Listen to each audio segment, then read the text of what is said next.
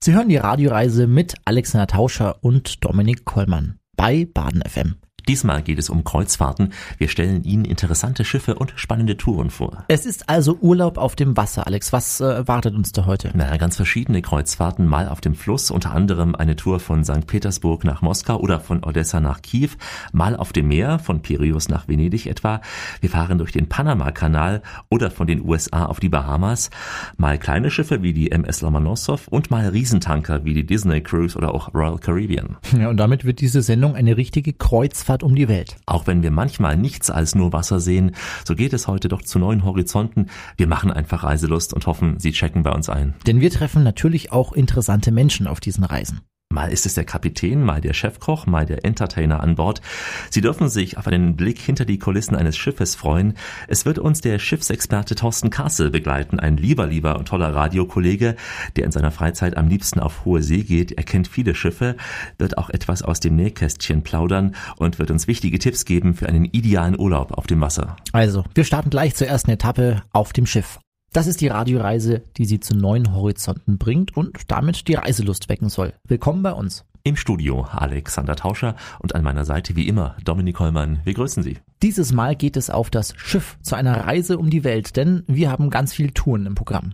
Ich war früher überhaupt kein Schiffsfahrer, Dominik. Einmal ist es mir auf einer Fähre vor Australien so schlecht geworden, dass ich nie mehr aufs Schiff wollte. Dann habe ich aber gemerkt, es kommt aufs Schiff an und die meisten Touren sind absolut ruhig und besonders ruhig sind die Flusskreuzfahrten. Und wir starten mit einer Flusskreuzfahrt von St. Petersburg nach Moskau durch das, kann man sagen, Lieblingsreiseland von Alex, ne? Russland. Sollte man sagen. Es ist eine sehr, sehr spannende, aber auch entspannte Tour. Wellen gibt es hier, nee, die gibt es eher nicht, nur an zwei Punkten und zwar am Lado Ladoga-See und am Onega-See, aber ich habe beide bei ruhigem Fahrwasser erlebt. Wir sind auf einer Tour durch das größte Land dieser schönen Erde.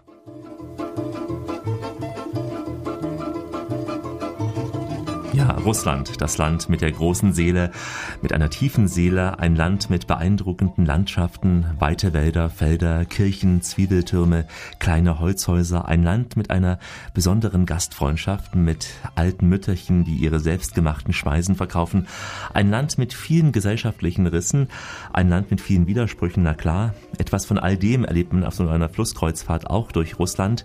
Da gibt es Touren über die Wolga bis zur Mündung ins Kaspische Meer hinter Astrachan oder aber der Klassiker Dominik und das ist St. Petersburg, Moskau.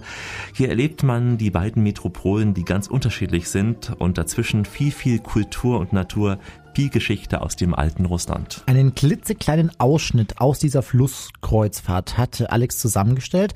Wir starten am Hafen von St. Petersburg zu einer Kreuzfahrt durch das weite Russland. Das Schiff legt ab und gleitet nun von St. Petersburg über den riesigen Ladoga-See nach Nordosten.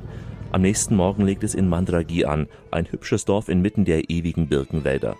Studiosus Russlandführerin Olga Naumova.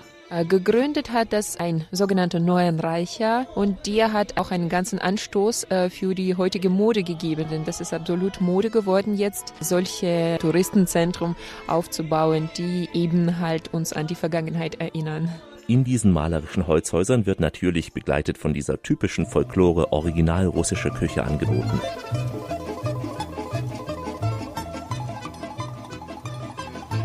Jaroslawl ist Teil des sogenannten Goldenen Ringes, auf dem die prachtvollsten Städte Russlands mit ihren einmaligen Kathedralen liegen. Als orthodoxes Juwel glänzt seit Jahrhunderten die Prophet Elias Kirche. Touristenführerin Olga Piestova. Jaroslawl hat äh, alte kulturelle Traditionen. Hier wurde das erste russische Theater äh, begründet im Jahre 1750. Äh, in Jaroslawl wurde das urälteste russische Literaturwerk, äh, das Igor-Lied, entdeckt. Nach der Perestroika, also der politischen Wende in Russland, verschwanden vielerorts die alten Namen und Symbole. In Jaroslawl dagegen blieb ein Stück Sowjetunion erhalten. Wir haben den Roten Platz, der zur Erinnerung an die Roten Garde umgenannt wurde. Nach der Perestroika wurden bei uns fast keine Straßen umgenannt. Wir haben eine herrliche Promenade, die in den 80er Jahren des 18. Jahrhunderts ja, gepflanzt wurde. Heißt immer noch der 1. Mai Boulevard zur Erinnerung an die erste Studentendemonstration. Единое радиопространство Северо-Запада. Das monumentale Schleusensystem an der Wolga öffnet den Weg für einen neuen Landgang in Uglitsch. Die Fresken der Dimitrios Blutskirche erwecken die Zeiten von Zar Boris Godunov wieder zum Leben. Reiseführerin Alla Lukjanschikowa. Aufs engste ist die Geschichte der Stadt Uglitsch mit dem Tod vom kleinen Zarensohn Dimitri verbunden. Er kam ums Leben hier in Uglitsch im Kreml und die erste Version sagt, dass er sich selbst getötet hatte, weil er an Epilepsie litt. Äh, und die zweite Version sagt, dass er hier auf Befehl von Boris Godunov ermordet wurde. Der mächtige Bojare Boris Godunov wollte damit den Weg zum Thron in Moskau freimachen. Diese dunklen Zeiten, auch das ist ein Stück russischer Geschichte. Verstand wird Russland nie verstehen, kein Maßstab sein Geheimnis rauben. So wie es ist, so lasst es gehen. An Russland kann man nichts als glauben.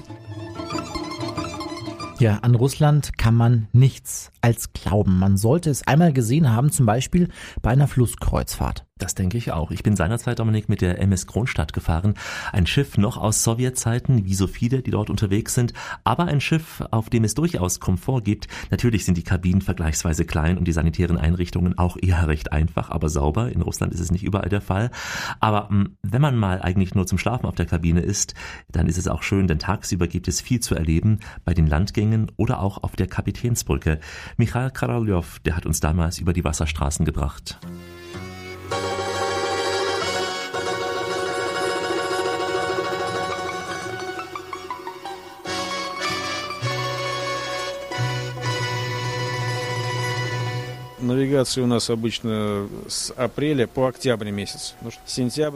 Nun, wir fahren auf unseren Routen zwischen St. Petersburg und Moskau gewöhnlich in der Zeit von April bis Oktober. Das ist auch das beste Wetter für eine Flusskreuzfahrt in Russland. Wir durchqueren ja auch den Onega-See und dessen Wasser ist so klar, so klar wie das im Baikalsee, sodass wir hier sogar auftanken können.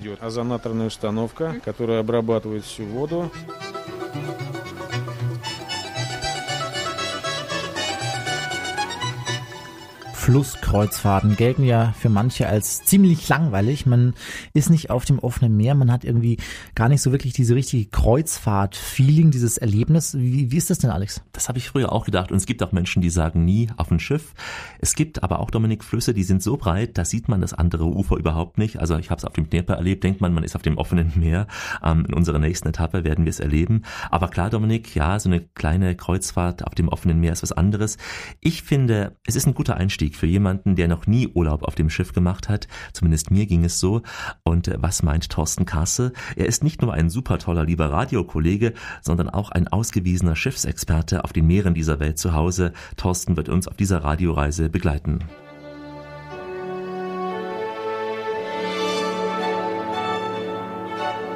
Flusskreuzfahrten bieten viel Erholung und auch natürlich viel Sightseeing, was ich persönlich sehr schätze.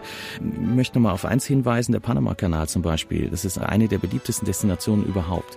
Und zwar deswegen, weil man durch diesen Kanal fährt und man rechts und links die Landschaft genießen kann. Ganz bequem, ganz relaxed. Es ist sehr außergewöhnlich. Und genau das habe ich ja letztlich bei einer Flusskreuzfahrt von Beginn an. Also insofern zu sagen, das eine ist besser als das andere, das funktioniert nicht ganz, denn Flusskreuzfahrten sind sehr attraktiv, weil eben die Landschaft an einem vorbeifliegt fließt. Man fährt ja meist dann auch tagsüber oftmals und, und kann wirklich wunderschöne Dinge sehen. Und was ich auch nochmal empfehlen würde, sind die Ausflüge, denn die Ausflüge sind bei Flusskreuzfahrten sehr viel attraktiver als bei Hochseekreuzfahrten. Hochseekreuzfahrten, da kommen ein paar hundert, die werden in einen Bus gesteckt und die fahren los. Wenn man es individuell macht, sieht die Welt anders aus. Aber ich rede jetzt mal von den Organisierten. Und bei einer Flusskreuzfahrt, du hast Möglichkeiten wie dein eigenes Fahrrad schnell von Bord zu nehmen, was dir geliehen wird. Oder aber du marschierst zu Fuß los, musst nicht mal lange laufen, weil oftmals halten die Schiffe ja mitten im Ort, in der Stadt. Denken wir mal an Amsterdam. Ja, da ist quasi das Terminal direkt neben dem Bahnhof und von dort aus habe ich die Krachten direkt. Ich laufe direkt rein in die Altstadt. Das braucht nicht mal fünf Minuten. Also das ist sehr viel attraktiver bei den Flusskreuzfahrten an der schönen blauen Donau. Ja, eine Donaureise ist sicher eine Reise, in der man am meisten Highlights in kurzer Zeit hat, zum Beispiel auf einer Tour von Passau nach Wien oder aber auch weiter dann bis zum Donaudelta. Alex hat noch eine andere tolle Empfehlung für eine Flusskreuzfahrt. Es ist sogar eine Kombination aus Fluss und Meer und das mit einem Schiff. Seien Sie also gespannt. Hier sind Dominik Hollmann und Alex Tauscher. Wir grüßen Sie mit einer Kreuzfahrt rund um die Welt und Sie sind unser Gast. Willkommen bei uns. Es geht um Schiffsreisen auf allen möglichen Gewässern. Wir waren eben in Russland und auf der Donau. Jetzt geht es in die Ukraine. Alex hat dort eine besondere Schiffsreise erlebt. Es ist eine Reise von Odessa, der Perle am Schwarzen Meer, bis nach Kiew. Ich war mit einem Flusskreuzfahrtschiff unterwegs mit der MS Lomonossow, das auch aufs Meer rausfahren kann, dieses Schiff, nämlich aufs Schwarze Meer. Denn auf dem Programm der Reise stand ja auch die Halbinsel Krim. In Sevastopol, da tauchte man ab in die Höhle der ehemaligen Atom-U-Boote und besuchte auch einen alten Tatarenpalast, außerdem den Ort der berühmten Jalta-Konferenz und später ging es entlang des Flusses Dnieper über Saporosche bis nach Kiew. Es war eine Reise, auf der Alex wie so oft gut gegessen und man kann auch sagen, gut getrunken hat. Aber Dominik, getrunken nur, um sich weiterzubilden, nur deswegen. Denn an einem Abend, als wir gerade so auf dem Schwarzen Meer waren, da gab es eine Wodka-Verkostung, ein Wodka-Seminar, wohlgemerkt ein Seminar. Und äh, ich wollte vorbildlich sein und dieses Seminar nicht schwänzen. Nein, Henry Seiler, der Hotelmanager hier auf dem Viking-Flusskreuzfahrtschiff, der kennt sich mit Wodka-Sorten recht gut aus und gibt dieses Wissen auch gern an seine Gäste weiter, wie an diesem Abend in der Piano Bar. Ich habe mir hier so ein paar Flaschen hingestellt und die werden wir alle eine nach der anderen verkosten.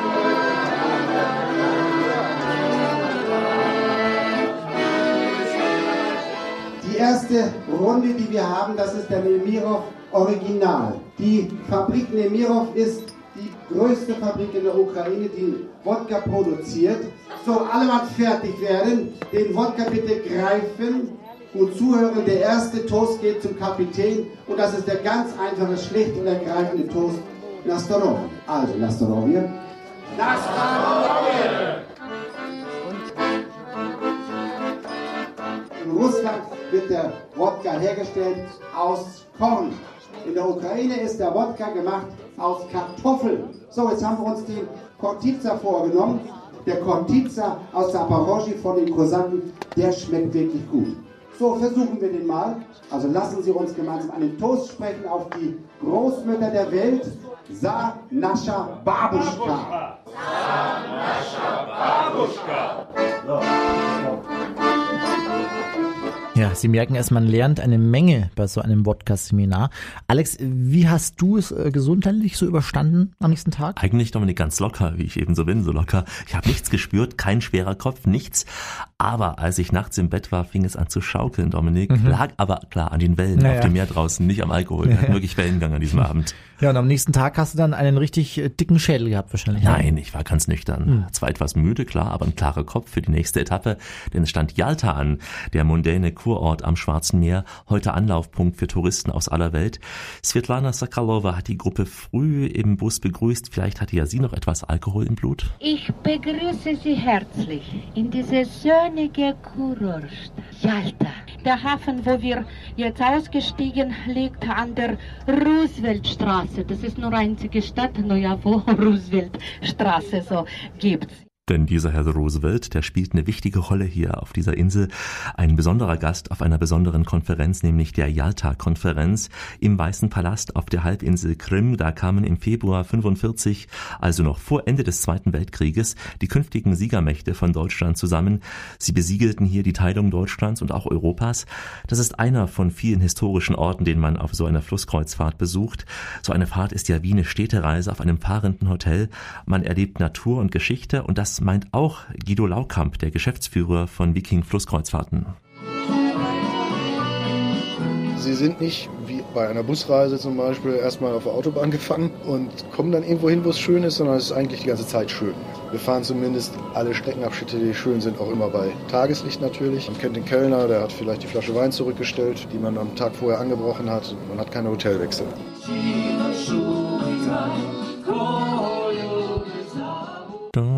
Das war schon mal ukrainische Musik. Man hat den Kellner, wie gesagt, in unserem Falle wunderhübsche Kellnerinnen, Frauen zum Verlieben, oh ja. Man hat Folklore auf dem Schiff und immer auch ausreichend gutes Essen. Und dafür sorgt hier neben vielen fleißigen Händen auch der Chefkoch auf der MS Lamanossow, Matthias Neumann. Der junge Mann aus Weimar ist für ein paar Jahre in der Fremde.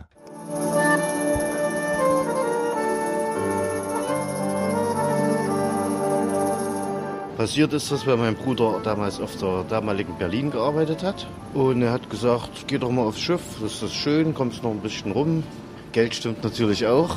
Da habe ich mir das mal angeguckt und hat mir ganz zugesagt. Und seitdem war es eigentlich dann wie so eine Liebe. Nach der ersten Saison hat es mir gefallen und dann seitdem sind es 13 Jahre jetzt inzwischen.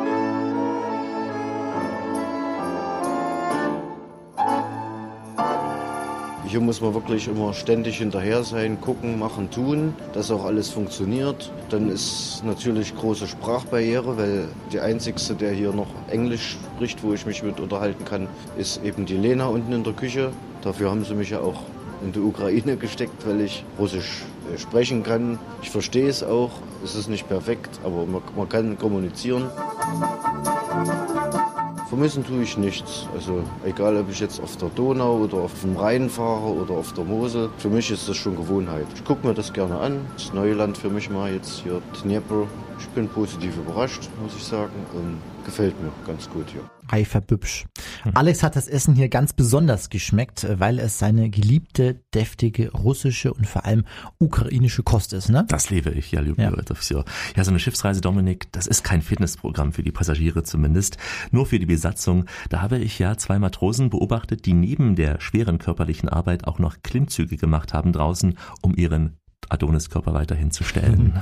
Ja, Alex, du hast ja sicher ein paar Kilo zugenommen auf der Tour, ne? Man nimmt automatisch zu, mehr oder weniger, aber eine ganze Menge auf jeden Fall. Das bestätigt auch Thorsten Karse, nicht aus eigener Erfahrung, der ist schlank und rank, der junge Mann. Ähm, ja, er kennt sich aber aus und er sagt, dass man nach so einer Reise fünf bis acht Kilo zunimmt. Das Angebot, das ist einfach überwältigend. Man hat immer und überall ein Restaurant, was geöffnet hat. Äh, die Qualität der Speisen ist sehr, sehr gut.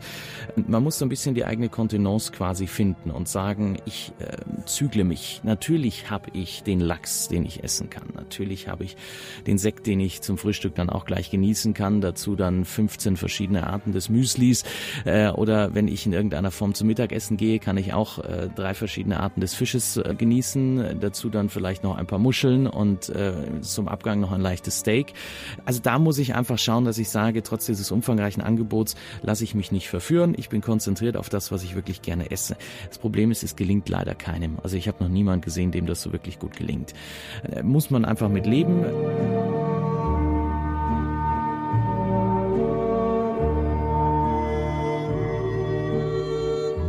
Noch ein kleiner Tipp von mir, was man noch äh, ganz gut machen kann.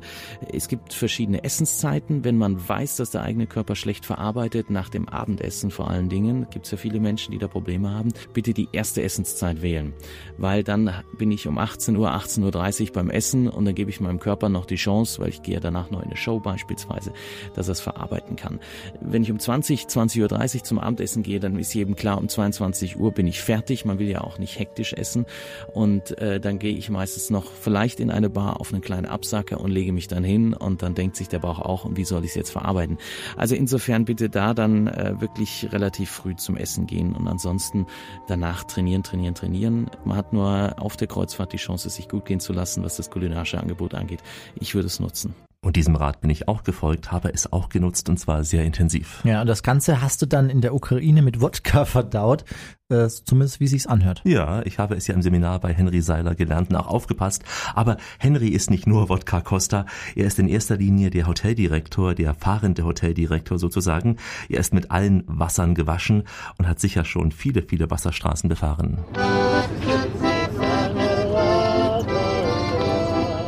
Ich habe das Hotelfach richtig gelernt, natürlich, von der Picke auf an. Ich habe in Oxford eine Weile zugebracht in England, habe dort Sprache mehr oder weniger gelernt und studiert, habe dort auch etwas erfahren über internationale Gastronomiekultur und dann die Karriereleiter in der Gastronomie. Und so bin ich seit 94 in der Position Hoteldirektor auf Kreuzfahrtschiffen unterwegs und jetzt bei Viking Flusskreuzfahrten.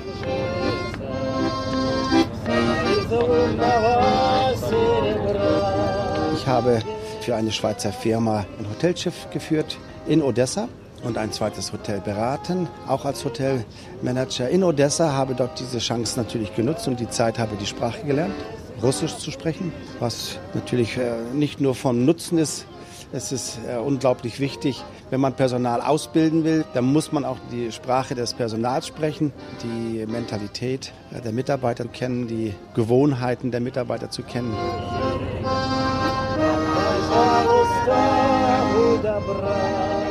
Ich vermisse mein privates Auto. Ich bin ja, bin ja auch verliebt in mein Auto. Ich fahre nicht Auto hier, ich bin auf dem Schiff, ich habe keine Chance, meine Liebe auszuleben, mein Fahrzeug, mein Auto, das habe ich nicht. Ich vermisse natürlich auch die Familie selbst, das ist klar, man ist viele Monate unterwegs. Ich vermisse auch ein bisschen unsere geliebte Bratwurst in Deutschland. Das sind so die Kleinigkeiten. Ja, er vermisst die Bratwurst. Das Bratwürstel. Ja, gibt's nicht immer auf so einem Flusskreuzfahrtschiff, in Russland nicht so oft zumindest. Henry Seiler, er hat aber auf jeden Fall Russisch gelernt auf seinen Reisen. Sein Personal versucht hier auch etwas Deutsch zu lernen. Und äh, manch ein Passagier auf dieser Fahrt von Odessa nach Kiew hat wenigstens ein paar Brocken Ukrainisch oder auch Russisch gelernt. Svetlana Sakalova, ja, Sie wissen schon, die charmante Reiseführerin, die hilft sonst auf die Sprünge. Guten Morgen auf Ukrainisch heißt Доброго ранку, Добрий ранок oder Guten Tag, das heißt Добрый день.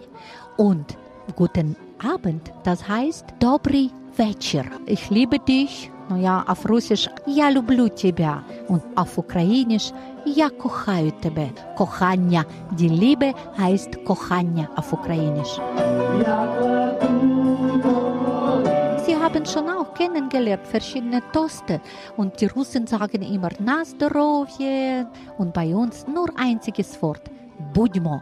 In diesem Wort gibt es alles.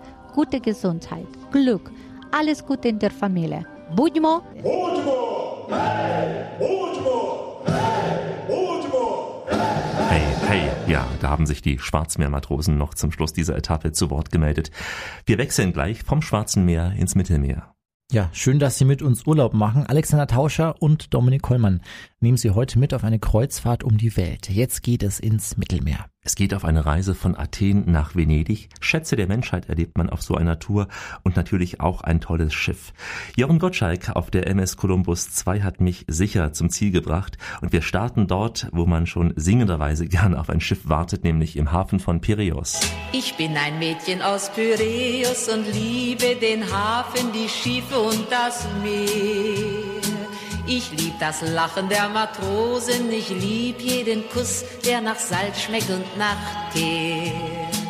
Wie alle Mädchen in Pyräus, so stehe ich Abend für Abend hier am Kai und warte auf die fremden Schiffe aus Hongkong, aus Java, aus Chile und Shanghai.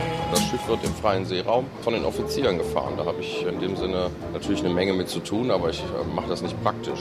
Es ist ständig, dass ich immer mal wieder vorne auf die Brücke gehe und mal gucke, ob die Geschwindigkeiten mir so passen, wie sie gerade laufen. Dann kommt es ganz drauf an auf das Fahrtgebiet. Wenn Sie jetzt gerade über den Atlantik fahren und Sie sind nicht gerade in einem Gebiet, wo viel Verkehr ist, dann brauche ich relativ selten auf die Brücke gehen. Jetzt hier äh, von äh, Piräus, da waren jetzt in dem Sinne keine großen Schwierigkeiten. Ein Schiff wird kommen und das bringt mir den einen, den ich so lieb wie keinen und der mich glücklich macht. Immer ganz wichtig ist, und das weiß auch jeder Offizier, dass wenn er nur den Ansatz hat, zu überlegen, ob er damit jetzt gerade klarkommt, dann muss er eigentlich schon einen Telefonhörer in der Hand haben und den Kapitän anrufen. Und das ist ihm halt auch der Sinn, warum ein Kapitän wachfrei fährt. Das ist egal, ob das morgens um vier oder nachts um zwei ist, das ist vollkommen egal. Also da darf man dann auch nie ein dementsprechend ungewilltes Gesicht dann dazu machen. Also der Offizier muss auch einfach das Gefühl haben, das macht dem jetzt auch nichts aus und das ist auch gut so. Ein Schiff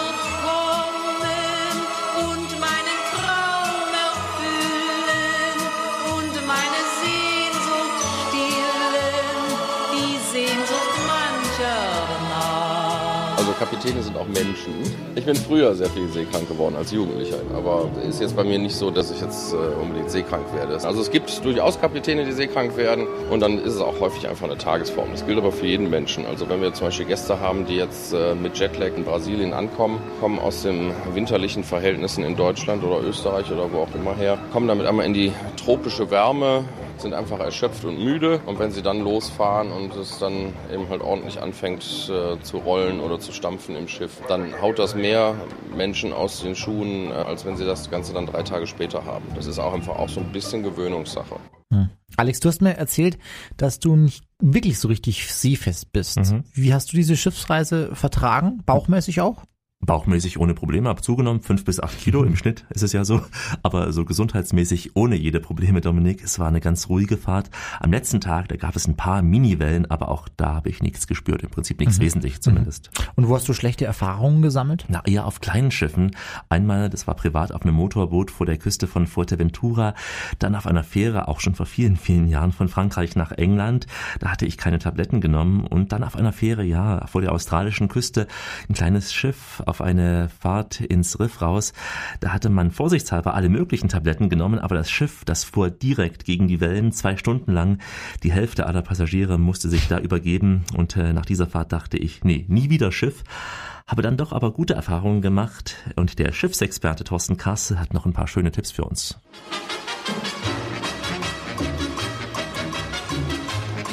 Also da muss ich ehrlich sagen, wer Angst hat davor, der ist äh, insofern schon mal vielleicht beruhigt zu hören, dass es Pillen an Bord umsonst gibt. Das heißt, ich gehe zur Rezeption, sage, ich habe Probleme, dann kriege ich, wann immer ich will, 24 Stunden entsprechende Pillen. Die einen beruhigen, knocken einen out. Das heißt, dass, äh, man wird etwas schläfrig. Man sollte jetzt auch, wenn möglich, nicht vier hintereinander nehmen. Also man kriegt dann auch eine gewisse Dosis verabreicht.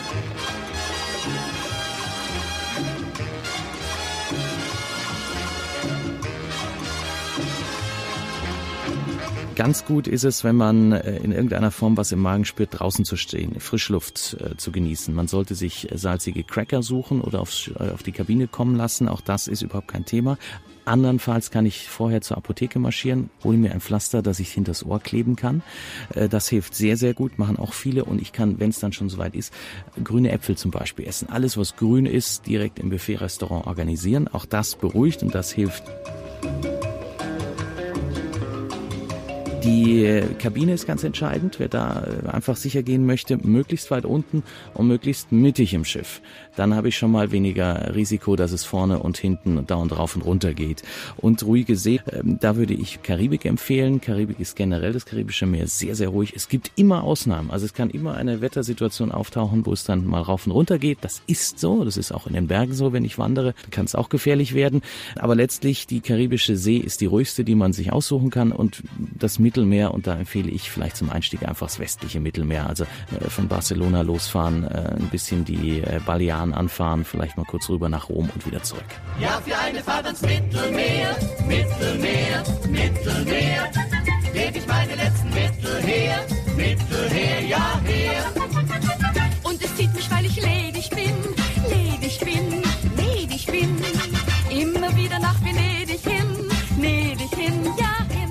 Auch mich ledigen Zuges nach Venedig, denn unsere Schiffsreise endete nach sieben Tagen durch das Mittelmeer in der wunderbaren Stadt der Lagunen. Zeitig früh am Morgen, kurz nach fünf Uhr, da fuhr die MS Columbus II in den Hafen von Venedig und das direkt entlang der Altstadt. Venedig am Morgen ein unvergessliches Erlebnis am Ende dieser schönen Tour. Christine Reinke-Kunze, die Lektorin auf dem Schiff, die fasst das in Worte, was viele versuchen dort als Bild in ihre Kamera zu bringen. Unsere Reise in die griechische Inselwelt und nach Kroatien geht in Venedig zu Ende. Es ist zauberhaft in den frühen Morgenstunden auch in Venedig einzulaufen. Einige Gebäude sind leicht angestrahlt, auch nicht in vollem Scheinwerferlicht, aber der berühmte Dogenpalast beispielsweise ist gut zu erkennen, auch im Licht. Dann der Campanile, das Wahrzeichen dieser Stadt, die auf 100 Inseln liegt. Und wir werden auch einen Blick hineinwerfen können in den Canale Grande, den wir passieren an unserer Steuerbordseite. Wann geht mein Schiff von Stapel? Ich muss dringend nach Neapel. Oder nach Syrakus. Wo die Zitronen blühen. Uh. Oh, keine Angst, Friedel Hensch. Bei uns geht's gleich wieder vom Schiff weg. Und zwar ein neues Schiff wird vom Stapel gehen. Ja, denn heute sind wir auf vielen Kreuzfahrten in dieser Welt unterwegs. Alex, was sind so die nächsten Stationen? Es ist unter anderem der Panama-Kanal, eine der schönsten Passagen. Dann bleiben wir fast schon in der Karibik und gehen auf eine Kreuzfahrt von Florida auf die Bahamas. Es begleitet uns weiter unser toller Schiffsexperte Thorsten Kassel mit vielen Wissenswerten rund um das Thema Urlaub auf dem Wasser. Wir setzen kurz zum Auftanken in den Hafen an, machen eine kurze Rast und äh, gehen dann wieder an Bord. Dominik Hollmann und Alexander Tauscher sind heute ihre beiden Lotsen. Bis gleich auf dieser Welle. Das ist die Radioreise, die heute auf dem Wasser unterwegs ist.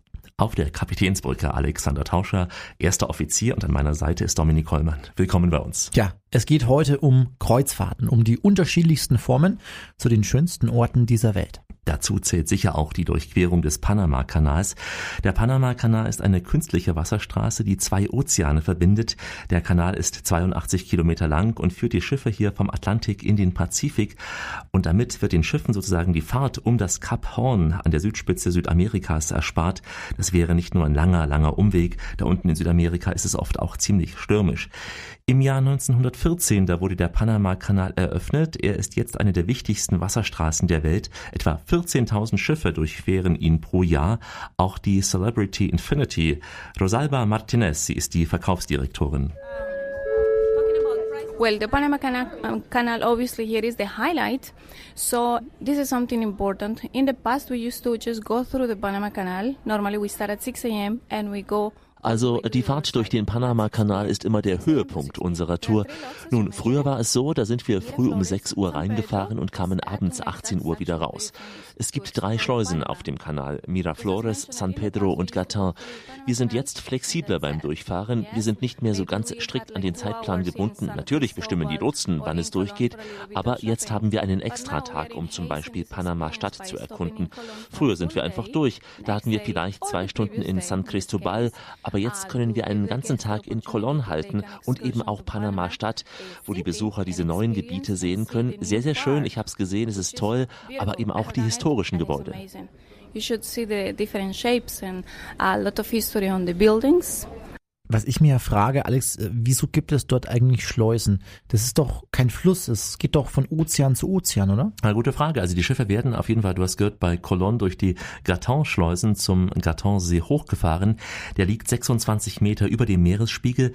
Dort fahren sie dann in ausgebackerten Rinnen durch den Graton-See und später auch über den Bergrücken sozusagen. Und dann werden die Schiffe eben deswegen wieder mit den Schleusen in Pedro Miquel und Miraflores zum Pazifik hinabgelassen. Deswegen also die Überquerung sozusagen sagen, weil man zwischendrin durch ein Gebirge muss, aber sonst klar, die Ozeane sind weitgehend gleich auf dieser Welt. Ja, der Panama-Kanal, der ist eine besondere Form des Reisens, ein besonderes Highlight, auch für Schiffsliebhaber, für meinen lieben Kollegen Thorsten Kasse, der den Kanal durchquert hat. Es ist natürlich auch eine Herausforderung für den Kapitän, in diesem Fall Anastasios Lekas. From uh, my point of view, uh, all the time Panama Canal it is uh, a unique experience. Aus meiner Sicht ist die Durchquerung des Panama-Kanals immer ein einzigartiges Erlebnis, auch für mich, obwohl ich eben schon so oft hier durchgefahren bin. Es ist übrigens das einzige Gewässer, in dem die Lotsen das Kommando über die Schiffe haben. The uh, command of uh, the vessel goes to the pilots. Auf der anderen Seite, da gilt die Einfahrt von Limon Bay zwischen den Wellenbrechern von Colon und Fort Sherman als Beginn dieses Panama-Kanals.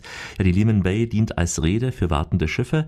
Ich finde, Dominik, ähm, es ist wohl eine der spannendsten Touren, eine Fahrt durch diesen Kanal, der einen ganzen Kontinent auch durchteilt. Mhm. Wir hören jetzt noch Joanna Garcia. Sie ist die Chefin des Ausflugsprogramms auf der Infinity of the Seas auf dieser Tour durch Mittelamerika. We do try to offer um, certain excursions in German.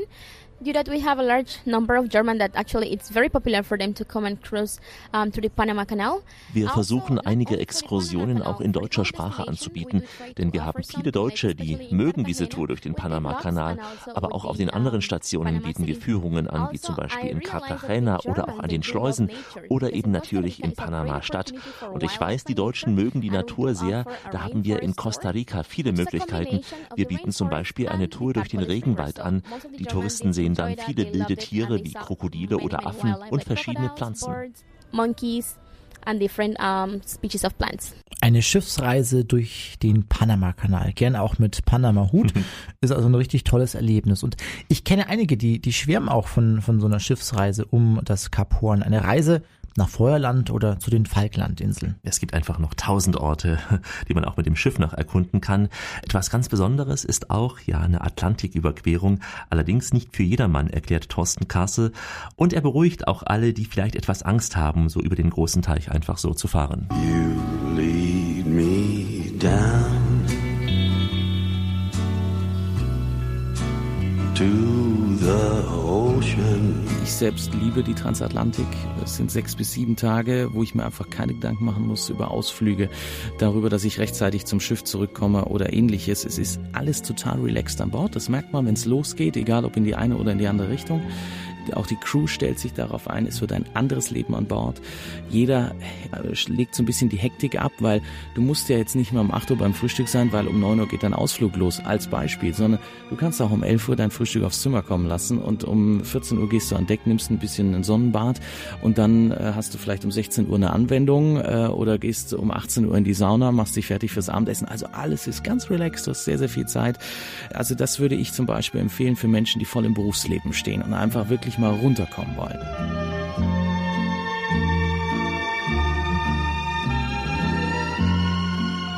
für Menschen, die, sage ich mal, jetzt das Berufsleben schon abgeschlossen haben, die nicht mehr nur die Erholung brauchen, die auch ein bisschen Unterhaltung wollen, ein bisschen was sehen wollen, da ist die Transatlantikreise vielleicht nicht das Richtige. Somewhere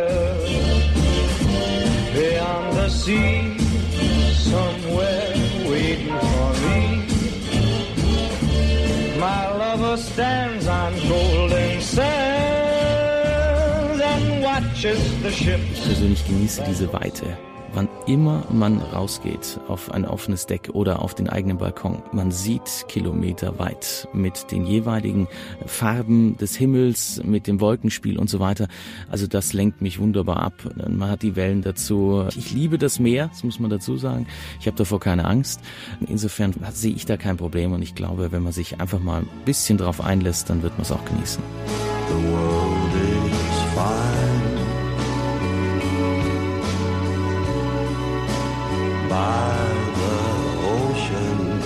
World is Fine by the Ocean, die ideale Lebenseinstellung für eine Transatlantiküberquerung.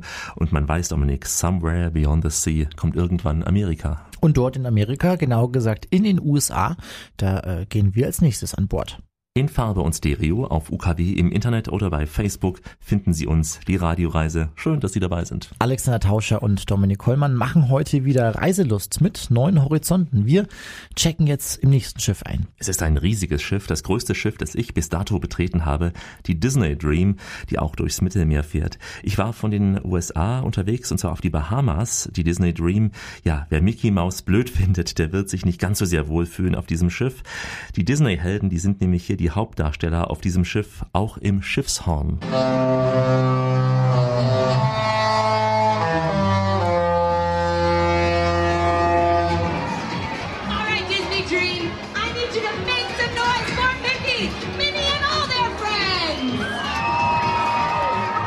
Na, auf diesem Schiff geht's ja sehr laut zu. Alex, ist es so ein Partydampfer? Ja, die Disney Dream ist ein fahrendes Theater. Es gibt gewollte, aber auch manchmal ungewollte Komik mit US-Amerikanern auf einem Schiff. Das ist schon ein besonderes Erlebnis. Es wird nie langweilig, das sei Ihnen versichert.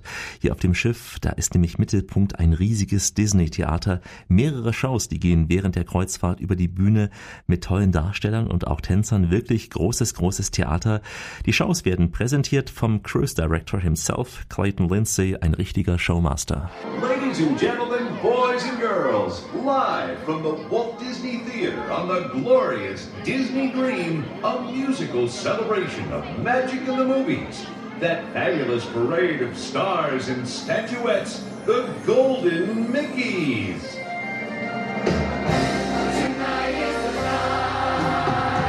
Our first night, we have what's called the Golden Mickeys.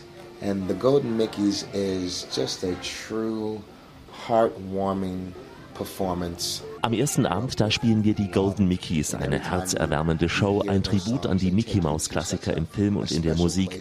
Songs, mit denen unsere Gäste aufgewachsen sind. Songs sind das mit Erinnerungen, vielleicht ja an das erste Mal, bei dem man diesen Song gehört hat oder eine Erinnerung an die Kinder, mit denen man diesen Film das erste Mal gemeinsam gesehen hat. Ich sage nur ein Beispiel, Schneewittchen. Ja, jede Generation hat einen anderen Bezug zu diesem Film und es gibt da ganz verschiedene Ansätze. Oder auch die sieben Zwerge, Doc, Doopy, Grumpy oder Tarzan und Jane. Ja, ich frage Sie, welche Jane will nicht ihren Tarzan haben? Und die Frauen sagen, oh mein Gott, Tarzan. Oder auch äh, mit der Stimme von Tiana, die wir hier haben. Wie auch immer, die Golden Mickeys, das sind die Klassiker von Walt Disney. About the timeless classics of Walt Disney.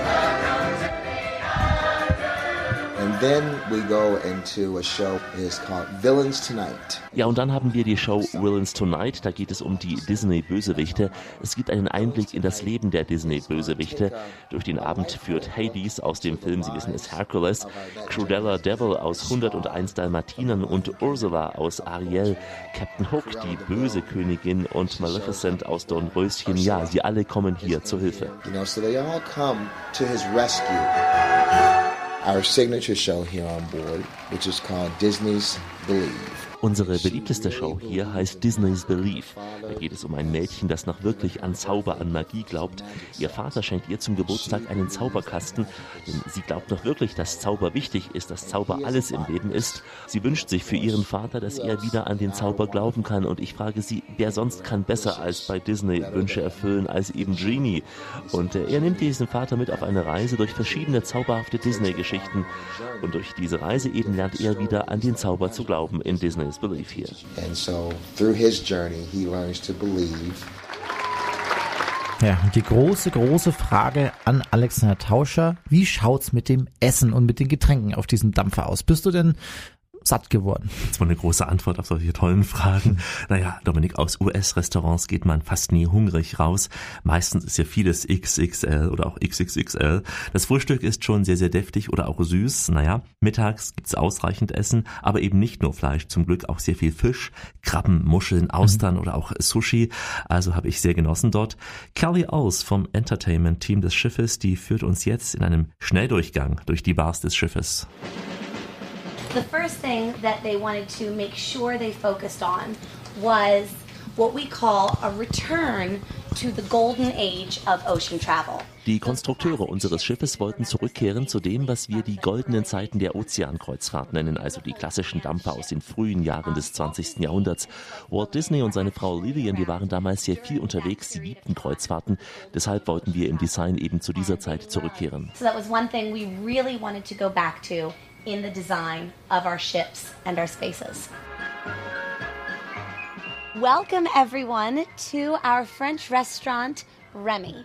Remy is of course based Willkommen in unserem französischen Restaurant Remy, das im Stil des Films Ratatouille, also um den Chef Gusteau ging's ja da, gebaut wurde. a chef in the great city of Paris, France. So we created a Venetian restaurant Jetzt sind wir in Palo, einem venezianischen Restaurant. Eine Erinnerung an den Beginn der Disney-Kreuzfahrten. Übrigens wurde dieses Schiff ja in Papenburg in Deutschland gebaut.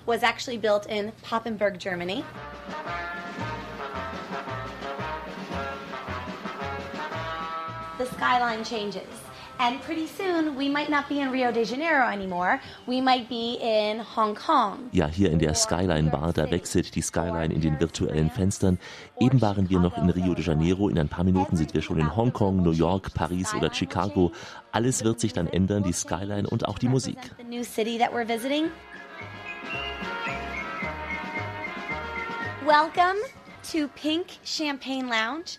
This is our beautiful champagne lounge on board. Willkommen in der Pink Champagne Lounge. Sie ist gestaltet nach dem Film Dumbo, wo ja Dumbo etwas zu viel Champagner getrunken hat und überall Elefanten am Horizont gesehen hat. Und wenn Sie hier auch etwas mehr trinken, dann geht's Ihnen auch so. Enough champagne, you'll see Dumbo everywhere. I get no kick from champagne. Und ich bin auch ziemlich trinkfest geworden und kriege von Champagner keinen Kick mehr. I get no kick from Champagne.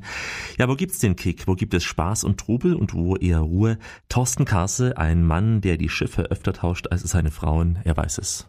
This is Radio Pacific calling MS Sandoria. Radio Pacific calling MS Sandoria. Are you receiving me, Sandoria? Also wenn ich Fun und Action suche, dann ist auf dem deutschen Markt AIDA zu nennen. AIDA ist ja eine Tochter der Carnival Corporation und die Carnival Corporation ist das größte Kreuzfahrtunternehmen der Welt. Also denen gehören fast alle großen Reedereien, die man so kennt. AIDA also mehr Party. Carnival an sich ist nur Party. Also auf dem amerikanischen Markt das Party-Ship schlechthin. Da geht's den ganzen Tag um Alkohol, da geht's um Bikinis, die knapp sitzen und äh, laute Musik.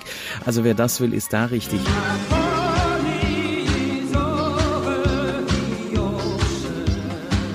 Etwas weniger gibt's auf Royal Caribbean. Auch da ist teilweise Party angesagt, auch da ist Entertainment, aber nicht ganz so schlimm wie jetzt zum Beispiel AIDA oder Carnival. Und Disney Cruise Line, das ist für die ganze Familie nonstop Unterhaltung. Also auch das würde ich so ein bisschen als Partyschiff kategorisieren.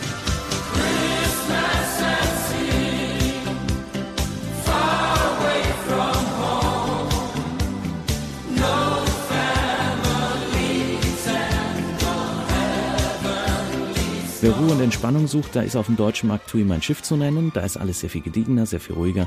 Äh, man hat so seine entspannten Leseecken zum Beispiel. Also da wird wirklich auf individuelle Erholung Wert gelegt. Äh, Celebrity Cruises, wer englischsprachig bevorzugt, auch das ist eine sehr, sehr gute Reederei. Dann gibt es Compagnie du Ponant.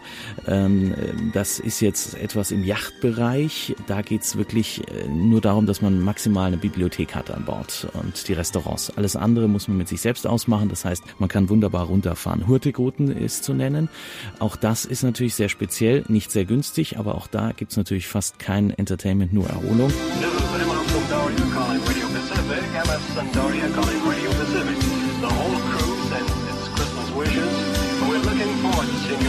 Holland America Line für die Best Ager würde man sagen, die etwas mehr Ruhe suchen und vielleicht auch gerne mit den Mitreisenden mal äh, darüber schwelgen, wie es vor ein paar Jahrzehnten war.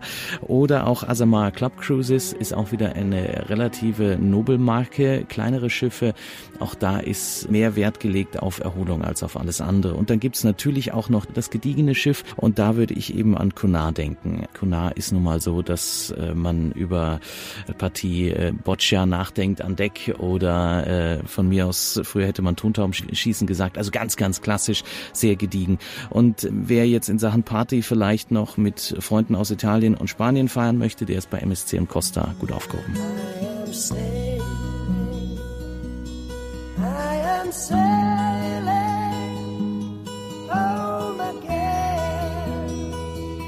Rod Stewart und Thorsten Kassel. Er hat den Überblick über die Schiffe dieser Welt und wir kommen gleich zu einer weiteren Traumreise auf dem Wasser. Unsere Kreuzfahrt um die Welt geht nun in den Norden. Alexander Tauscher und Dominik Kollmann nehmen Sie nun mit auf eine sehr legendäre Schiffsreise. Es ist eine Tour, die hat unser Schiffsexperte Thorsten Kassel noch auf dem Wunschzettel stehen. Es ist eine der wenigen Schiffstouren, die ich ihm voraus habe und ich kann nur sagen, Thorsten, es lohnt sich. Ja, was ist es denn für eine Kreuzfahrt? Was ist da so toll daran? Es ist ein Schiff, äh, ja, es ist nicht das Schiff, es ist vergleichsweise einfach das Schiff, ohne großen Luxus. Es ist Dominik die Natur, die man erlebt auf der Strecke von Bergen bis nach Hirkenes, vor allem die Fjorde und eben auch das Nordmeer. Welche Etappe bist du da gefahren? Da gibt's verschiedene, ne? Da gibt's verschiedene und die Tour dauert auch so etwa eine Woche, zehn Tage etwas. Ähm, ja, es ist nur eine winzige Etappe, die ich gefahren bin, eine winzige Etappe der Hurtig-Routenlinie und zwar vom nordöstlichsten Wendepunkt der Linie in Kirkenes bis nach Vardø. Das ist die östlichste Stadt von Norwegen, die einzige im Polarklima. Es waren nur drei Stunden, aber die waren schon mal sehr imposant und auf der Seebrücke sprach ich mit dem Kapitän der MS Polaris, Roar Winter.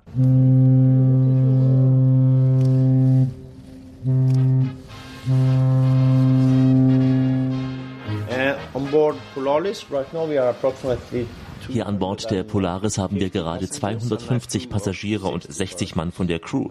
Die Crew bleibt immer hier 22 Tage an Bord und hat dann 22 Tage frei. Ja, und die Tour von Bergen nach Hirkenas dauert elf Tage.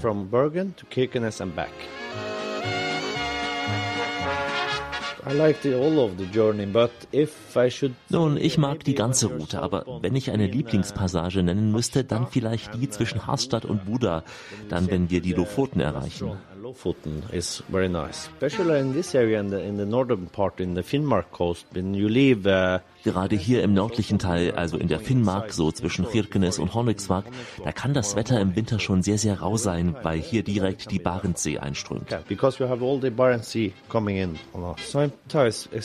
Manchmal, vor allem im Winter, kann das Wetter schon eine Herausforderung sein. Manchmal müssen wir einige Häfen streichen, die können wir nicht anfahren wegen des Windes, denn wir können das Schiff bei einem Wind von maximal 18 Meter pro Sekunde manövrieren.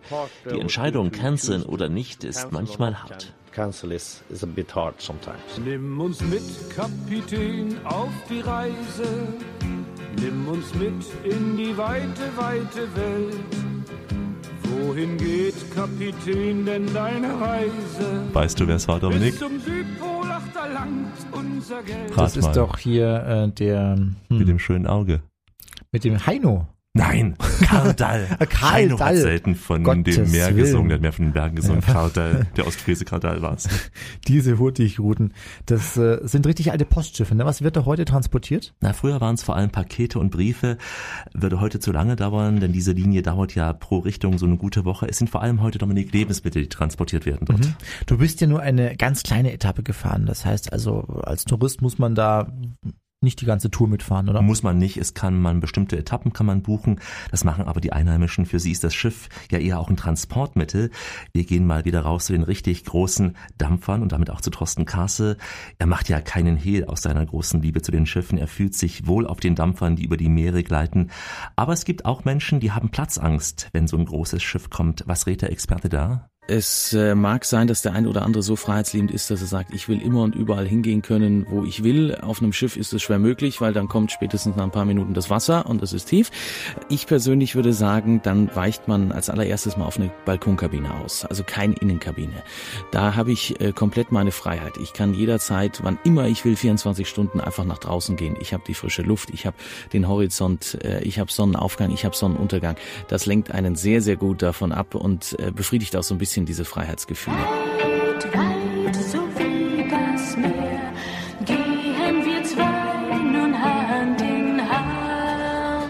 Das Zweite, was ich sage, ist, dass man äh, die größeren Schiffe auch wieder wählt. Also zweieinhalbtausend bis dreitausend Menschen ist so die Idealgröße. Das ist noch überschaubar.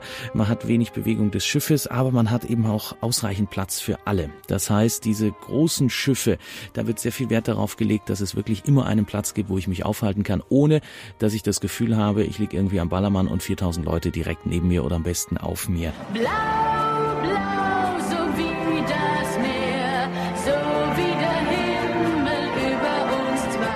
Es gibt einige Schiffe, die sind äh, etwas kleiner, fassen zweieinhalbtausend Menschen. Das ist dann schwierig. Und dann sollte man sich natürlich ein Schiff suchen, was so ein bisschen Entertainment bietet. Also um mich auch abzulenken. Es gibt Schiffe, die haben eine Eislaufhalle. Da kann ich Eiskunstlauf üben oder ich kann Eishockey spielen oder was auch immer. Äh, Oder es gibt eine Kletterwand oder es gibt eine Riesenrutsche. Denken wir mal an die Disney-Schiffe. Da kann ich sogar mit dem Reifen runterrutschen. Also das sind Dinge, die lenken mich davon ab, dass ich äh, unbedingt raus will und so ein Gefühl der, der Eingeengtheit habe. Wir haben alles im Griff Ja, über diesen Schlager von Udo Jürgens hat sich die Kreuzfahrtbranche damals sicher ganz besonders gefreut. Wir haben gleich noch ein paar praktische Tipps rund um den Urlaub auf dem Schiff. Diese Kreuzfahrt-Radioreise mit Alexander Tauscher und Dominik Höllmann, die geht langsam aber sicher in die Schlussetappe. Wir steuern den Zielhafen an, ne? Es ging heute ja rund um die Welt auf kleinen und großen Dampfern, auf Flüssen, auf Meeren und Ozeanen. Vielleicht sind ja viele von Ihnen noch nie auf einer Kreuzfahrt gewesen. Was empfiehlt sich da für den Einstieg? Thorsten Kassel mit den Tipps für Ihre Jungfernfahrt. Ahoi, die Welt ist schön und muss sich immer drehen. Da wollen wir mal ein Ding drehen. Jawohl, Herr Kapitän. Jawohl, Herr Kapitän. Also wenn jemand das allererste Mal aufs Schiff geht, dann ist es wichtig, dass er sich zunächst mal Gedanken darüber macht, äh, wo er fahren will. Weil ein ruhiges Gewässer ist das A und O. Das erste Mal weiß ich nicht, vertrage ich die Wellen oder vertrage ich sie nicht. Jeder sagt immer, ah, ich bin seefest. Aber wenn es dann wirklich mal 10, 12 Meter hohe Wellen hat, dann ist das ganze Schiff oftmals eher auf der Kabine als sonst wo. Also insofern äh, ruhiges Gewässer ist das A und O. Da empfehle ich immer die Karibik und das westliche Mittelmeer. Das ist als Einstieg eigentlich ideal. Und dann gilt auch eine Faustregel, je größer das Schiff ist, desto ruhiger liegt es im Wasser. Das heißt, diese kleinen Schiffe, die ja oft auch sehr nobel sind, sehr elegant sind, sehr schön sind, weil man nicht zu Tausenden auf so einem Schiff ist, ähm, die sind sehr, sehr viel ähm, beweglicher im Wasser. Das heißt, da kann ich ganz, ganz schnell Probleme bekommen. Und natürlich sollte ich mir vor einer Reise eine gute Beratung angedeihen lassen, weil die Lage der Kabine ist ganz entscheidend. Ich sollte nicht zu hoch sein, ich sollte nicht äh, zu weit vorne oder zu weit hinten sein, ich sollte nicht öffentliche Decks über mir haben, weil das natürlich auch den Schlaf stören kann. Wenn morgens früh 6 Uhr die ersten das Joggen anfangen, dann will ich persönlich nicht wach werden. Und ich empfehle dann auch bei der Reisedauer, dass man mal mit vier bis sieben Tage anfängt, also nicht gleich die sechswöchige oder äh, die komplette Weltumrundung. Das ist die Liebe der Matrosen. Auf die Dauer, liebe Schatz, ist mein Herz kein Ankerplatz. Es blühen an allen Küsten Rosen und für jede gibt es tausendfach Ersatz. Jawohl. Der Tauscherchor. Alex, wenn du zurückschaust, welche Schiffsreisen waren denn für dich bisher so die schönsten, die du erlebt hast? Naja, so vom Erlebnis, Dominik, wenn du mich fragst, würde ich sagen, die Reise von Odessa nach Kiew oder auch die von, ja, von Piräus nach Venedig, würde Mhm. ich sagen. Ne? Und warum? Weil es da so viele interessante Landgänge gibt auf diesen Reisen und ähm, weil es auch kulinarisch, na klar, die schönsten Reisen waren. Übrigens auch, habe ich vergessen, die von St. Petersburg nach Moskau. Ähm, mir ist also die Destination wichtiger als das Schiff selbst. Aber Dominik, ich habe ja nur ganz wenig erlebt im Vergleich zu Thorsten Kassel. Zum Schiff, da kam Thorsten sowie die Jungfrau zum Kind, durch einen Zufall nämlich. Jetzt ist es die Liebe seines Lebens, mal abgesehen von seiner bezaubernden Freundin. Man hat mich auf dieses Schiff geschickt und hat gesagt, äh, bitte schau es dir mal an. Das habe ich getan. Ich war vom ersten Moment an sehr, sehr begeistert. Einfach, weil das Schiff sehr groß war. Es war die Voyager of the Seas, kann ich sagen. Es war eins das größte Schiff der Welt. Jetzt ist es das viertgrößte Schiff der Welt. Und äh, dann ging es hinaus aufs, aufs Meer und ich liebe das Wasser. Ähm, man hat einen exzellenten Service, also wie in einem Fünf-Sterne-Hotel, wenn man Schiff richtig aussucht. Das heißt, mir wird jeder Wunsch von den Lippen abgelesen. Das Essen ist sehr wichtig. Ich habe einfach eine Qualität an Speisen. Gerade wenn man mit Magenprobleme hat, ich selbst habe da große Probleme, wenn ich immer ins Ausland reise. Ich habe spätestens nach vier, fünf Tagen also wirklich sehr, sehr schlimme Probleme. Und die hatte ich noch nie, seitdem ich auf dem Schiff bin. Auch nicht, wenn ich drei Wochen war oder wenn ich vier Wochen unterwegs war. Überhaupt kein Thema. Ja, bei so einer Musik von James Last bekommt Alexander Tauscher immer absolutes Fernweh. Ich muss sagen, die beiden Herren, die haben mir heute aber auch den Mund so richtig wässrig gemacht. Weil das eine schöne Musik ist, die auch Herrn Kollmann gefallen wird, wenn er mal auf einer Reise ist. James Last, morgens um sieben ist Ganz die Welt sicher. noch in Ordnung. Und wie so oft im Leben, wird auch Dominik noch klüger werden im Leben. Man hat nie genug. Auch mein lieber Reisekollege Thorsten Castle hat noch viele, viele Wünsche. Alaska ist ein Thema, ganz sicher. Wir wissen alle nicht mit der Klimaerwärmung etc., wie lange sehen wir das noch so, wie es dort vor Ort ist.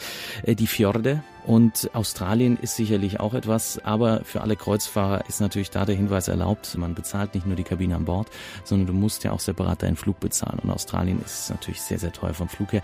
Insofern werde ich das noch ein bisschen schieben, aber alles andere werde ich jetzt dann in Angriff nehmen und es wird auch Zeit, weil Mittelmeer und natürlich Karibik, äh, Mittelamerika und äh, Teile Nordamerikas habe ich jetzt komplett gesehen. Also insofern geht's jetzt mal in diese Regionen. Alle Fans von Thorsten Kassel müssen also in Richtung Amerika und Alaska reisen, wenn sie mit ihm reisen wollen. Es ist ein Vergnügen, tun sie es. Und äh, wem Australien auch zu teuer ist, dem empfehle ich unsere Website www.radioreise.de. Dort finden Sie eine schöne Radioreise nach Queensland in Australien. Dort finden Sie diese Kreuzfahrt, viele weitere Schiffsreisen für Weltenbummler und für Weltstars. Hallo, ist das meine von den Scorpions. Sie hören die Radioreise mit Alexander Tauscher und Dominik Kollmann. www.radioreise.de. Hier finden Sie nicht nur unsere Sendungen, nein, sondern auch Fotos und Filme zu einigen Radioreisen. Also klicken Sie mal rein für heute. Besten Dank an Alexander Tauscher. Er hat diese Radioreise wie immer recherchiert und produziert. Gerne doch, Dominik. Ich verabschiede mich in den Sprachen der Welt, die Sie auf den Kreuzfahrtschiffen dieser Welt hören werden. Goodbye, au revoir, adios, ciao, das vidania, hey, salam alaikum und shalom. Von mir noch ein Servus an alle unterwegs. Wir reisen weiter, ob per Schiff, per Auto, mit der Bahn oder mit dem Flugzeug. Denn es gibt noch mindestens 1000 Orte auf dieser Welt zu entdecken. In diesem Sinn, wie immer, bis bald.